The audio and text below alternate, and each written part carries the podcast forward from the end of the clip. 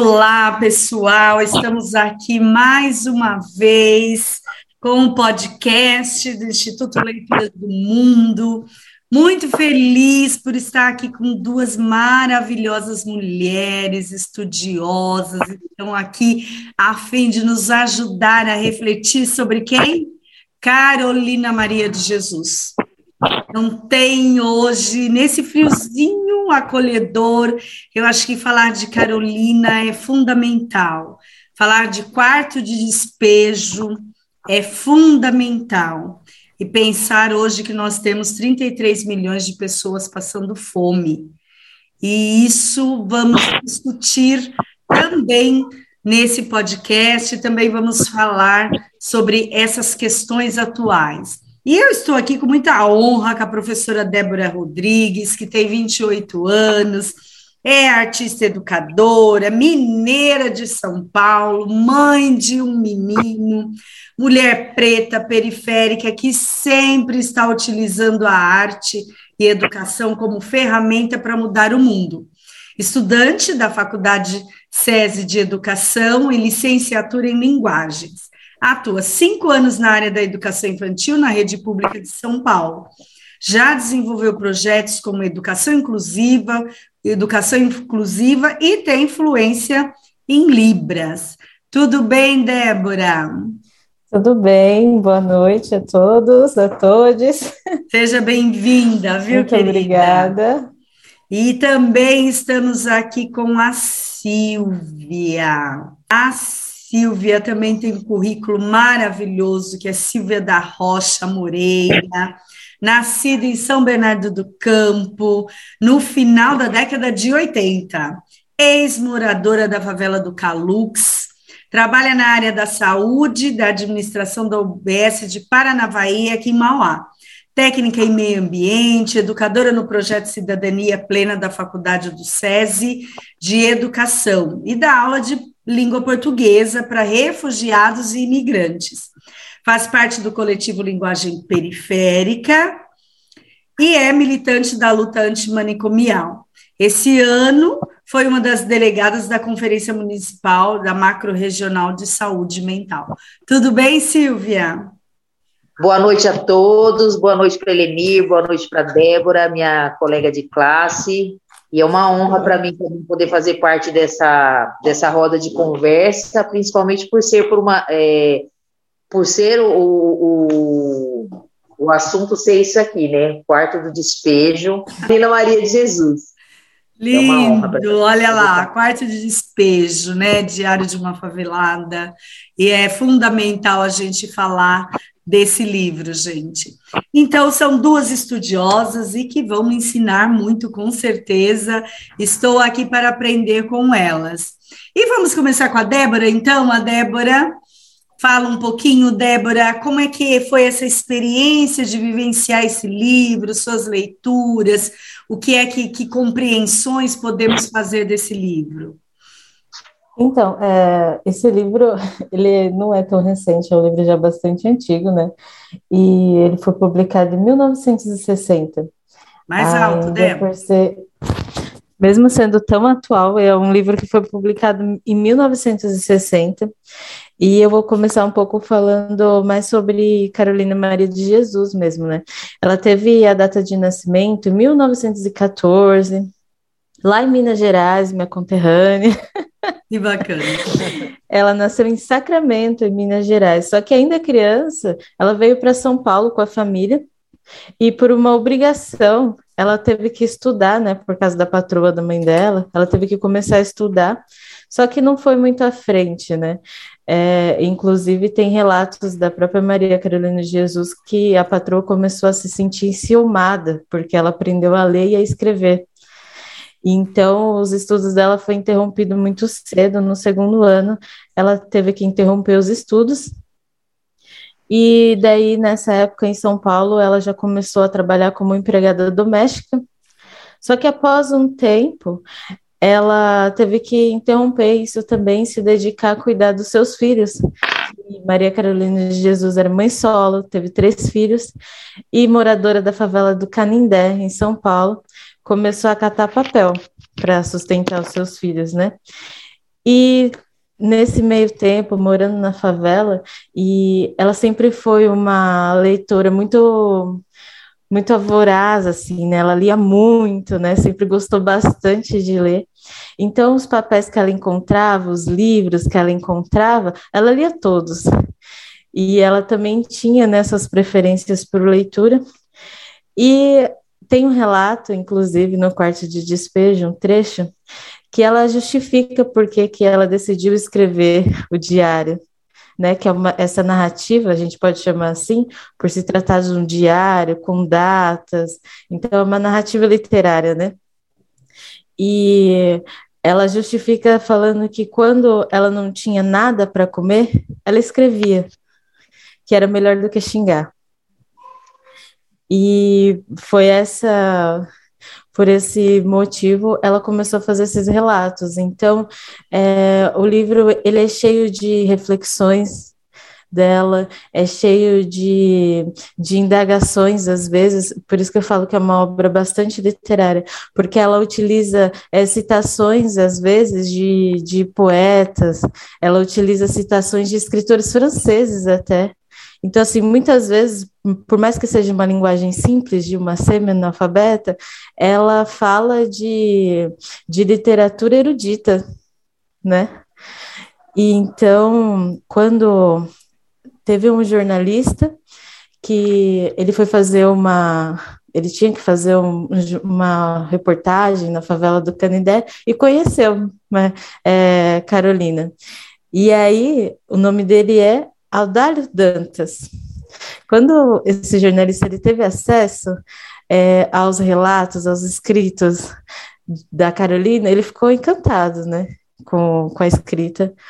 E aí, com muita relutância dela, porque ela não queria, gente, de jeito nenhum, que fosse publicado, né? Ele, ele conseguiu convencê-la a publicar, sorte nossa, né? Muita sorte nossa. Sim, ele convenceu a publicar e ele manteve né, é, a escrita como original. Então, tinha alguns erros que a gente pode, é, se for na literatura formal, é considerado erros de português ou algo assim, e ele quis manter as palavras dela, do jeito que ela escrevia, do jeito que ela falava, então ele não mudou. E aí, em 1970, 1960, perdão, foi publicado da forma que ela escrevia mesmo o diário, né? E tem uma parte do, do diário que também traz essa reflexão de como era aquela vivência na favela, aquela denúncia, que Maria Carolina, ela diz que a pior inimiga dela era a fome. Então, assim, tem muita indignação política, tem muita. Várias vezes ela se coloca num sentimento de que ela foi desprezada pelo Estado, né? E aí a gente pode até falar um pouco sobre o nome mesmo do livro, né? Que por que quarto de despejo? E aí, num trecho do livro, ela descreve dessa forma: Eu classifico São Paulo assim o palácio é a sala de visitas. A prefeitura é a sala de jantar. E a cidade é o jardim. E a favela é o quintal, onde todos jogam os lixos. Ela cria essa metáfora é, como se São Paulo fosse uma casa, né? E as pessoas jogam na favela tudo que é indesejado, que está em desuso, o que elas não querem mais, vai tudo para o quarto de despejo. E ela traz essa reflexão por quê, né? Era uma mulher de 30 anos, é, ela se viu numa situação desamparada, porque ela era mãe solo, ela tinha três filhos, e até por algumas experiências traumáticas com relacionamentos anteriores, né? Ela já decidiu que ela não queria mais se relacionar, né? Ela não queria mais ter relacionamentos amorosos. E também no livro ela descreve alguns relacionamentos que ela via ali dentro da favela mesmo, alguns abusos, é, alguns relacionamentos tóxicos, e ela resolveu abdicar disso mesmo, né, de ter um relacionamento amoroso. Ela se viu nessa situação de que, como sempre, né, da solidão da mulher preta, né, uhum. e Então é por isso que a gente fala que até hoje que essa obra da Maria Carolina é, da Carolina Maria de Jesus é uma obra muito atual, né? Porque ela faz denúncias que acontecem até hoje, né? Até hoje ainda acontece muita denúncia, ainda mais com questão da miséria, da violência é, nas favelas. E aí a Silvia vai contar para gente um pouquinho mais sobre isso. Legal, Débora, ah, professora Débora. E eu estava aqui esperando, ouvindo atentamente, e aí, assim, pensando, né? A Carolina dizia: a fome é amarela em seu livro. E isso é muito profundo. A Carolina, acho que hoje representa, né, representou naquela época e hoje continua representando a maioria da população, a grande maioria da população brasileira, que ainda mais nessa situação de hoje, né, com maiores dificuldades, com a carestia, com o desemprego e, e tantas coisas complicadas. E a professora Silvinha né? Vem falar desse quarto de despejo, né, Sil? E suas vivências e leituras. O que é que Carolina nos diz profundamente, Sil? O que, que você pensa sobre isso, professora Silvia? É complicadíssimo, né, o, o, o relato da, da Carolina. Vocês estão me ouvindo bem? Estamos. Sim. É, eu peguei até um trecho aqui do livro, enquanto a, a Débora estava falando, eu vou ler para vocês. Antigamente era a macarronada o prato mais caro. Agora é o arroz e feijão que suplanta a macarronada. São os novos ricos. Passou para o lado dos fidalgos. Até vocês, feijão e arroz, nos abandona.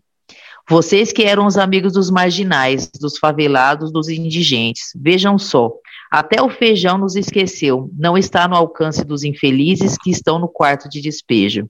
Quem não nos desprezou foi o fubá, mas as crianças não gostam de fubá. Eu achei uma das partes assim bem chocantes quando a gente é, relata essa questão da fome, porque assim é, geralmente é, quando eu era pequena a gente gostava aqui em casa a gente teve, sempre teve muito costume assim de assistir documentário é, eu lembro que a gente gostava muito de assistir é, vídeos sobre o Xingu, que passava na Rede Manchete, então em casa a gente sempre teve aquela coisa de assistir televisão, é, coisas assim de, de, de conteúdo. E, e, a gente sempre via é, na África, por, por, exemplo, também os documentários que a gente tinha sobre a África, as crianças assim consumindo aquele fubá com água. Então, na hora que eu li esse trecho, eu lembrei até disso. Então, quando a gente fala de quarto de despejo de Carolina Maria de Jesus, a gente vê que, que, é, que é algo atual e também é algo que começou a acontecer muito antes da Carolina escrever o livro, né? O livro foi, foi publicado na década de 60, mas quando a gente fala de quarto de despejo, a gente começa a, a, a voltar lá atrás, a gente começa a, a lembrar é, desde quando o, o, os negros foram escravizados, desde quando o europeu chegou aqui no Brasil e fala que descobriu o Brasil, mas na verdade é, chegou aqui, escravizou, impôs uma religião aos os povos originários, é, estuprou as mulheres, trouxe doenças. E, e, e quando a gente fala, eu, quando a minha visão de quarto de despejo já começa desde aí, principalmente na, com o tráfico negreiro, quando é, os negros começaram a vir para cá, os índios já não, já não, não tinham mais então em tanta quantidade, e começaram a trazer os negros para cá, né? Viram que o, o tráfico negreiro dava mais lucro, e começou, a coisa começou ali. E aí a gente já começa é, a vir um pouco mais para frente e associar isso até com a questão do higienismo, com a, o surgimento da primeira favela no Rio de Janeiro, o Morro da Providência, é, porque tudo isso é relatado no livro da Carolina, mas ela vai falar da época que ela viveu, como era o quarto de despejo que ela viveu, que ela conheceu. Eu também conheci um quarto de despejo, eu nasci em 1979, dia 13 de dezembro de 79, no Jardim Calupes, em São Bernardo. É, e quando eu nasci em São Bernardo, lá na favela do Calux, era favela, favela mesmo. É, barraco de madeirite, chão batido, aquele esgoto correndo a céu aberto, saneamento básico não existia. Eu tenho lembranças até hoje, assim, na frente da casa da minha madrinha, um muro que tinha um esgoto que tinha na frente, que também, minha madrinha também era do Calux. Hoje em dia ela ainda mora em São Bernardo do Campo, mas é, é em outro bairro. Minha, meus parentes, que não são de sangue, mas a minha família, para mim, que é minha família, assim, do coração até hoje, é, mora em São Bernardo do Campo, e a gente cresceu tudo lá. Tem relatos no livro da, da Carolina Maria sobre é, as crianças comendo em prato de goiabada. Isso foi muito real na minha vida, isso foi, foi uma realidade que eu vivi. Eu comi muito em prato de goiabada, esse mesmo prato de goiabada que a gente ouve na música do Bezerra da Silva, ele subiu, ele subiu o morro de, o morro de sem gravata, né? Que é, o, o, político gosta também, o político conhece o quarto do despejo, eles fingem que não conhecem, depois que eles assumem, eles, eles não lembram mais, eles fingem que não conhecem o quarto do despejo, mas até mesmo a elite, é, os políticos, o rico, todo mundo conhece o quarto do despejo, todo mundo sabe como funciona o quarto do despejo. E a gente comia, eu lembro que quando eu morava lá na favela do Calux, tanto que quando eu lembro da minha infância, sempre vem na minha cabeça aquela imagem escura da, das madeirites, né, dos barracos, e o chão vermelho, que era aquele vermelhão mesmo. E agora, nesse meio tempo que eu comecei a, a ler O Quarto do Despejo, que é um livro que eu sempre tive curiosidade de ler, já conhecia né, a, a história da Carolina Maria, mas nunca tinha lido. E aí a gente foi né, com, a, com a professora na exposição, lá no Instituto Moreira Salles, e aí que me despertou aquela questão. Falei, não, vou ler o quarto de despejo, para poder é, fazer também esse trabalho e me aprofundar nessas questões. Tanto que na eu li, nesse meio tempo que eu li o quarto de despejo, eu fui até a, o Teatro da USP, assisti uma peça chamada Baquáqua, que me fez refletir muito. Foi quando eu falei, não, realmente é esse livro que eu, que, eu, que eu quero fazer análise, é o trabalho que eu quero apresentar, vai ser sobre o quarto do despejo, porque também eu me identifiquei muito com essa questão dessa peça. Essa peça, Baquáqua, é sobre o único negro é escravizado que conseguiu escrever uma biografia. Então é uma coisa assim muito semelhante ao relato da Carolina Maria, só que imagina, ele foi o, o, foi escravizado e ele fez um relato, ele não fez assim dessa forma da Carolina, ah, hoje dia tal eu fiz tal coisa, não. Mas ele relata, ele faz uma biografia do que ele viveu, porque gente, o que a gente sabe sobre, por exemplo, eu vou dar até um exemplo de um livro do Aloysio de Azevedo chamado Curtiço. É sensacional. Cortiço foi uma das minhas referências também para esse podcast hoje. Só que o Aloysio de Azevedo, quando ele, ele falou do Cortiço, ele não viveu lá, ele não estava lá. Da mesma forma que quando a gente fala sobre escravidão, a gente ouve, a gente lê é, relatos da escravidão que foram escritos, escritos por pessoas brancas, não foram escritos por escravizados. Então, essa questão dessa peça Bacuaco, que de verdade mesmo, eu acho que todo mundo tem que assistir, é de uma companhia de teatro chamada Companhia dos Pássaros, que é algo assim muito tocante. Está em cartaz, Silvia? Não está mais. É uma peça que ela já estava há um tempo em cartaz. Esse tempo atrás eles apresentaram no Teatro da USP. Mas eu acredito que eles vão seguir ainda com a peça. Mas por enquanto, depois dessa apresentação da USP, eles não divulgaram mais nada sobre datas. Então, e essa peça Bacuacua é, tem toda essa questão de, de falarem né, sobre a escravidão, e além de ser um relato né, chocante, tem um trecho que, que ele até relata da, da questão de depois das pessoas do, dos escravizados estarem feridos, eles pegarem vinagre e eu acho que pimenta para arder mais e eles, eles associam tudo isso com crimes, com chacinas, é, com coisas que a gente sabe que acontece aonde? No quarto do despejo. E não é, não é só no quarto do despejo que a Carolina relata, é no quarto do despejo que existe até hoje. É no quarto de despejo que a gente vivencia até hoje, que são os, os, os manicômios, são as favelas, são os presídios. Tudo isso é o quarto de despejo. É aí que acontece tudo que tudo de ruim que a, que a Carolina fala que, que é jogado na favela, que continua sendo jogado até hoje, é, é, é são nesses cenários. São os cenários que a gente vai ouvir na, nas músicas do Racionais MCs. Esse é o palco da história que por mim será contada. Isso é muito o quarto do despejo, isso é muito a cara do quarto do despejo que a gente vivencia até hoje. E eu trouxe como referência até um, alguns relatos que eu até passei para você, né?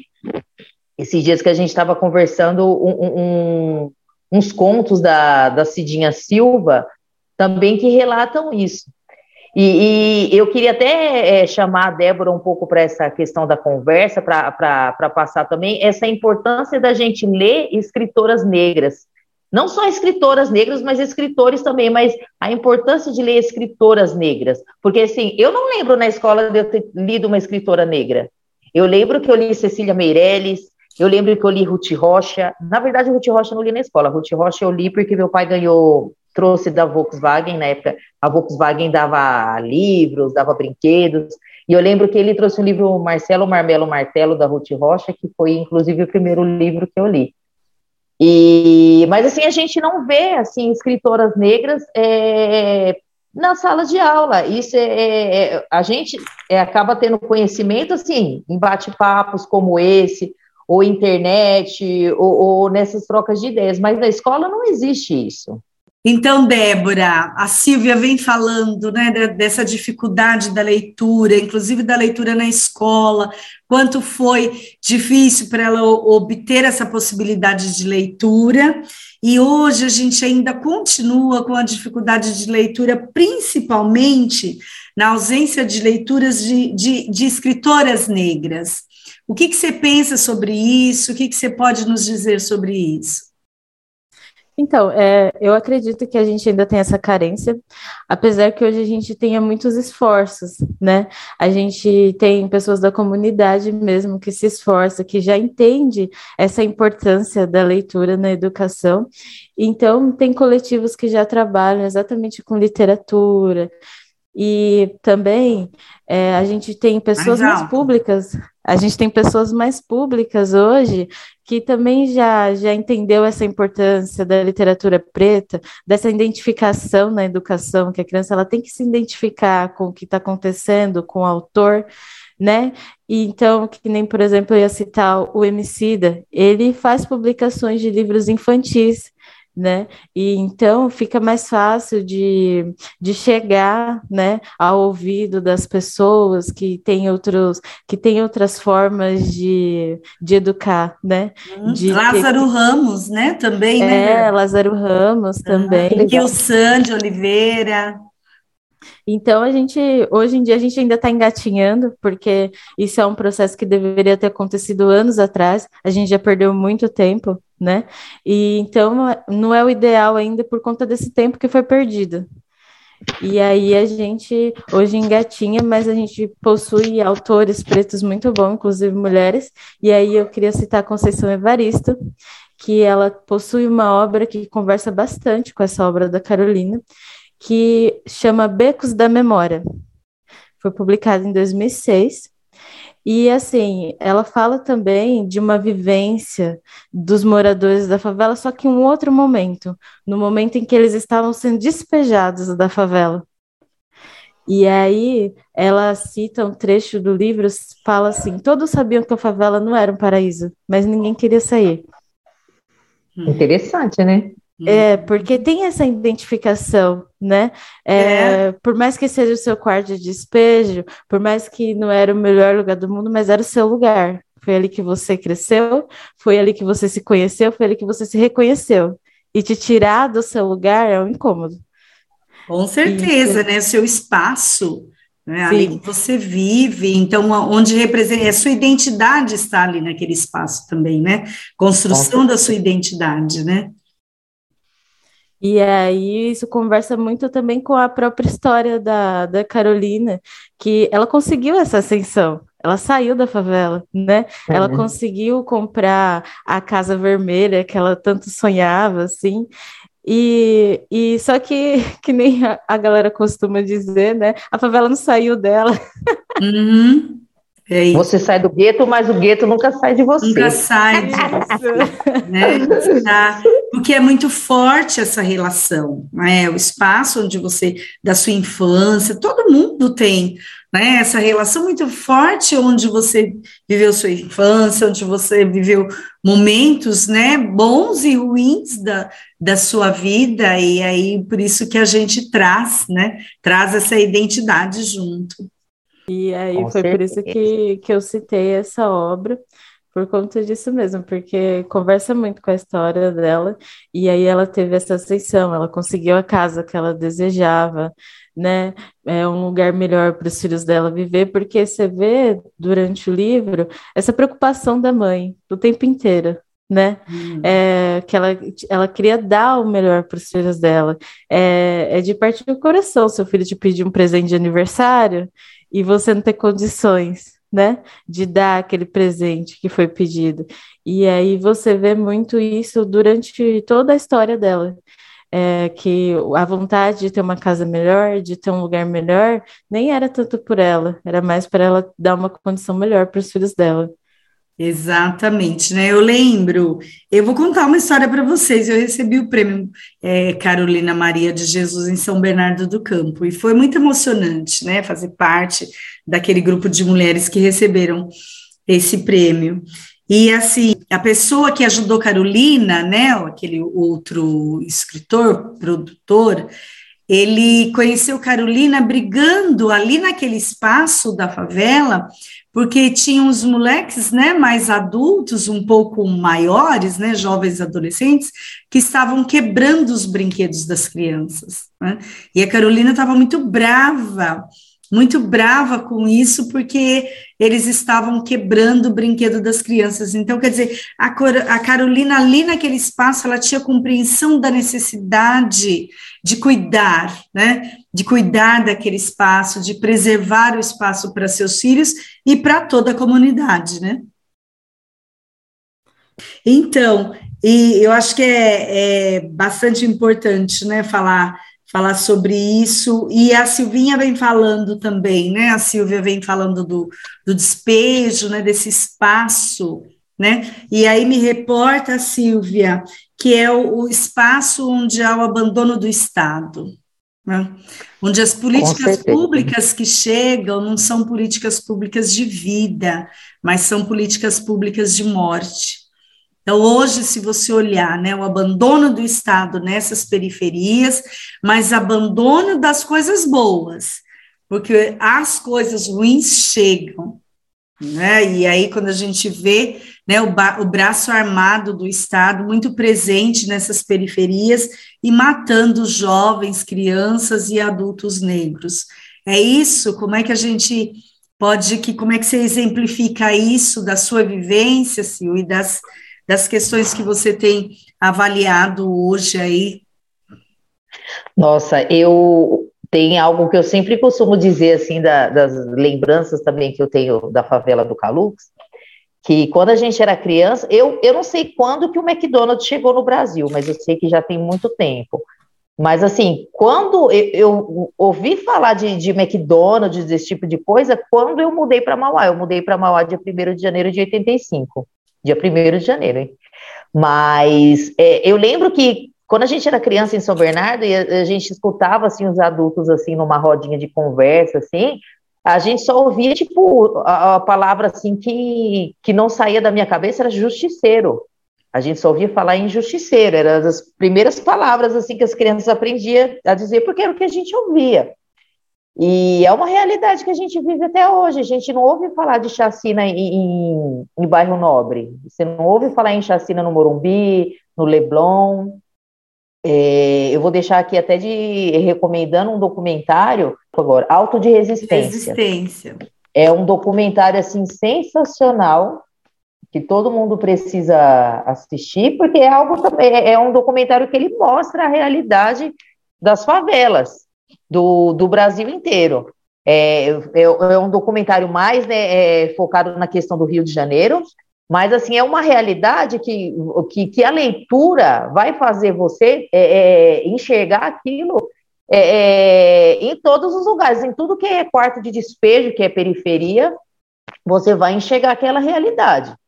É, e essa é uma das coisas assim que a leitura traz para a gente, que, que a, a, você ler, você entender o seu cotidiano traz para a sua realidade. Você consegue entender as coisas que acontecem. É, eu peguei, inclusive, aqui também um trecho da, do livro da Carolina, que, que ele, ele mostra esse trecho, para mim, ele é um trecho que ele consegue mostrar como a leitura ela, ela, ela é capaz de, de, levar você a refletir por, é, de vários aspectos.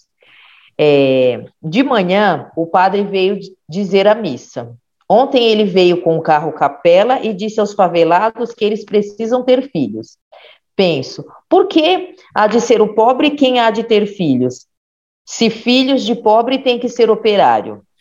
Na minha fraca opinião, quem deve ter filhos são os ricos, que podem dar alvenaria para os filhos, e eles podem comer o que desejam. Quando o carro capela vem na favela, surgem vários debates sobre religião. As mulheres dizem que o padre disse-lhes que podem ter filhos e, quando precisar de pão, podem buscar na igreja. Para o senhor vigário, os filhos dos pobres criam só com pão, não vestem e não calçam. Gente, eu achei, eu até circulei esse trecho do livro, porque assim, você vê como que funciona a questão? E ela, mesmo sendo uma mulher que ela estudou dois anos somente, é, ela não precisou de um diploma para ela entender esse tipo de questão, porque assim, é uma coisa assim muito chocante você ver que assim, isso lá em 1500 e isso em 1960, isso em 2022 ainda funciona essa questão é, é, das pessoas quererem, principalmente a religião, colocar na cabeça da pessoa que ela tem que aceitar aquela situação, que ela está naquela situação é, é, porque Deus permitiu. Gente, ninguém vive na miséria porque, uma, porque Deus permitiu. Quem permite, quem não é nem quem permite, quem condicionou a gente a viver nessa situação que a gente vive é, é, é o sistema, é o Estado que, que, que condicionou, é o próprio homem que condicionou a gente a viver assim. Isso não tem nada a ver com, com algo sobrenatural, com algo é, religioso. Porque uns têm muito e outros têm poucos. Não, não, isso não tem nada a ver com, com religião. E a Carolina Maria, ela coloca isso no livro de uma forma tão clara, tão explícita. Então, por isso que é, é importante a leitura. E aí a Débora comentou, né, sobre autoras negras, e aí eu trouxe aqui até do, esse livro aqui, Olhos de Azeviche, que é, gente, maravilhoso esse livro de verdade. São contos e crônicas de dez escritoras negras que estão renovando na, na literatura. Tem a Cidinha Silva, Conceição Evaristo. A Cidinha Silva é ótima. Os contos delas são ótimos. É Lia Vieira, Miriam Alves. E tem esse aqui também, Cadernos Negros, que é muito bom. Inclusive, eu descobri que tem um rapaz desse livro aqui, que eu tenho ele até nas redes sociais, tem ele no meu Facebook, que ele escreveu. Esse aqui é o, é o volume 43, mas assim, tem vários volumes. É, são é, é, escritores negros, negros e negras. Esse aqui são só de. O Olhos de Azeviche são só mulheres. E assim, são é, é, trazem conteúdos que vai você vai fazer a gente refletir no cotidiano da gente. É, eu me lembro que quando eu fiz a minha redação para entrar na faculdade do SESI, é, o tema da redação foi a educação como transformação na sociedade.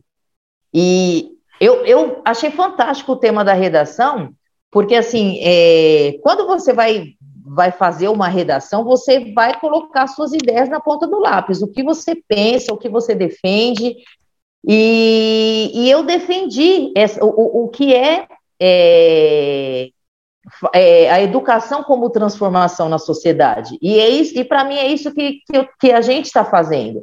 Quando a gente fala em literatura negra, quando a gente fala em cotidiano negro, quando a gente consegue trazer para uma roda de conversa é, as reflexões sobre esse livro, O Quarto do Despejo, a gente consegue fazer é, as pessoas pensarem, porque a educação é para isso. A gente não tem que, que, a gente tem que pôr na cabeça que quando a gente fala de educar, a gente não tem que ensinar a somar dois mais dois, a gente não tem que, que simplesmente é, falar que o Brasil foi descoberto dia 22 de abril de 1500. É, a gente tem que estimular a, a, as crianças a pensarem, desde criança já. Eu gosto muito de trabalhar com, com, com adolescente e, e com adulto. Eu gosto, eu, eu, eu, prefiro do que com crianças, mas a gente tem que entender que isso aí é desde quando é criança, e a gente tem que promover espaços para debates, é, não só aqui, por exemplo, num podcast, a gente tem que ter espaço para a gente poder é, debater esse tipo de questão, porque é, a, a, no geral é, a gente não vai ter esse tipo de espaço na escola, infelizmente. Não, a gente sabe que a gente tem educadores que têm essa gana de, de fazer é, é, as crianças pensarem, o adolescente pensar, mas assim, a gente sabe que as coisas dentro da sala de aula não é bem assim que funciona, a gente tem toda uma, uma grade né, a ser seguidas, mas a gente tem a comunidade para a gente debater isso, a gente tem que ter espaços, a gente tem que ter um gueto, palmares de novo, igual a gente costuma falar lá no linguagem, é, e promover esse tipo de debate com cinema, com, com teatro, com cultura, com arte,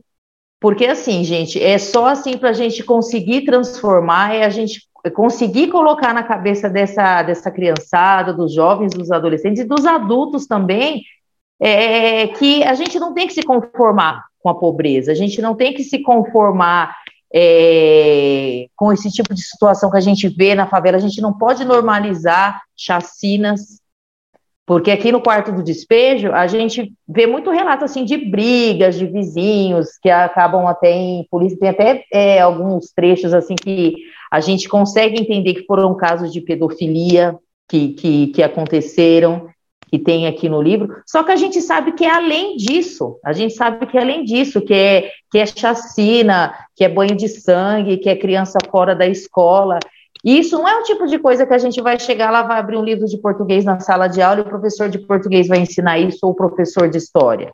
Não é assim que funciona. Então, a gente tem que ter esse tipo de espaço de debate, de conversar em casa com os filhos, de, de estimular a ler, de, de estimular a, a, a acessar conteúdo que, que vai agregar em algum tipo de coisa. E teve uma fala da Débora também que eu achei muito interessante, sua também, Elenir, da questão da identidade.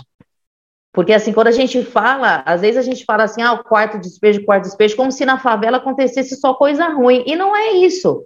Tem muita coisa boa, é, é, principalmente na, na, questão cultural. Quando a gente fala em, em, em arte é, erudita e, e, e, popular, a gente sabe que o popular a gente vai encontrar lá no gueto é, uma, a roda de samba, a gente sabe de onde que veio, a gente sabe o rap de onde veio. Então, quando a gente fala em, em, em favela, em quebrada, em quarto de despejo, a gente não tem só coisa ruim para falar.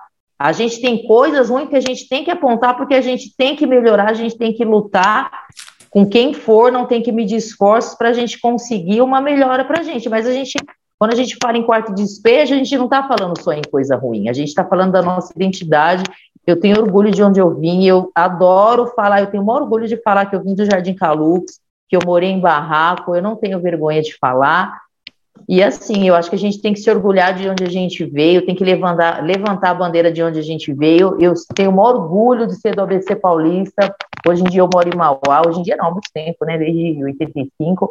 Mas eu vim é, da cidade que foi palco da, das grandes lutas sindicais, e eu tenho um orgulho de falar isso, que eu sou de São Bernardo do Campo, e hoje em dia eu estou em Mauá e orgulho total da quebrada. E eu acho que todo uhum. mundo tem que muito bom, Silvio. Eu acho que é isso mesmo, né? O orgulho total da quebrada e dizer assim que, né, que nós nascemos com habilidades e às vezes nos falta eh, são as possibilidades, não é? Muitas vezes, né? Então, acho que gente, e as oportunidades, na verdade, né? Porque nós nascemos ali nesse espaço, o espaço da periferia tem muita gente com muita habilidade, muito boa, mas que não tem a oportunidade para que ela possa né, trabalhar, construir melhor as suas habilidades e, e para que a vida flua.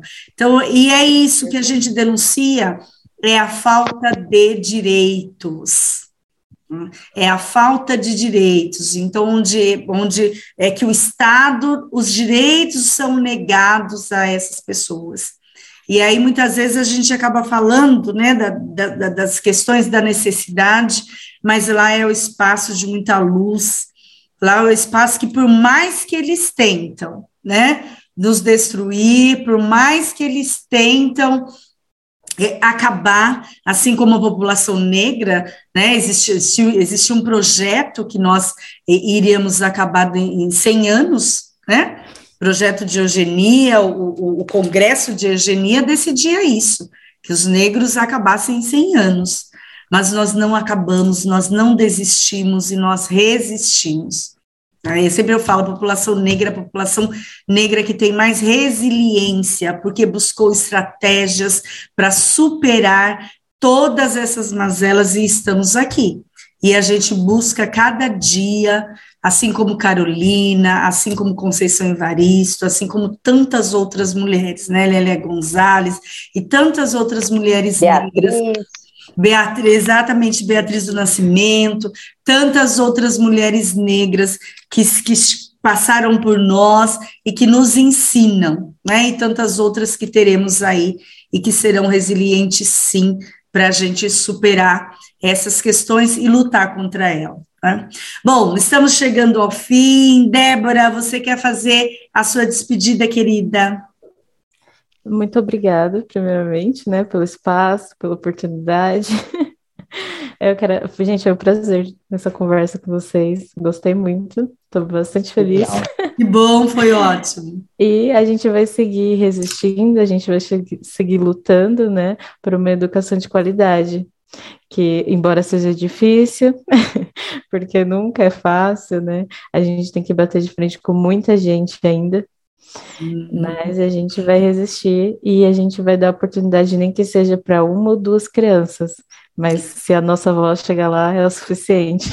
É, e a gente tem que acreditar com certeza, né, Débora, que, que é possível uma escola diferente, é uma poss é possível uma escola antirracista, que é possível uma escola, né, é, é, não sexista, que é possível uma escola não homofóbica, que é possível uma escola que de fato transforme essa sociedade. E as, nós vamos ver, nós vamos alcançar, porque a gente vai denunciar, denunciar até isso mudar. Como diz Marilele, né? Vamos gritar, gritar até que eles nos ouçam, certo? E aí, Silvia, vamos lá. Ah, eu quero agradecer mais uma vez a oportunidade. Foi, nossa, gostei muito, muito de verdade de bater esse papo, principalmente de, de poder ter oportunidade de falar de Carolina Maria, de Conceição Evaristo.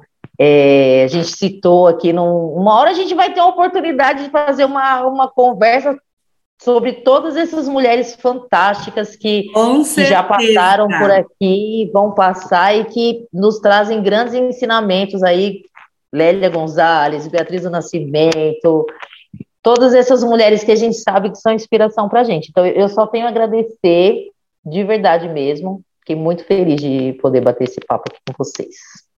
Que bom, gente. Eu é que agradeço, é uma honra estar com vocês e eu espero que o pessoal é, tenha gostado desse podcast, dessas falas tão interessantes, dessas meninas estudiosas que estão aí nos propondo a socializar os seus saberes, tá? Então, pessoal, até mais e até o próximo podcast Leituras do Mundo. Bye, bye. Tchau.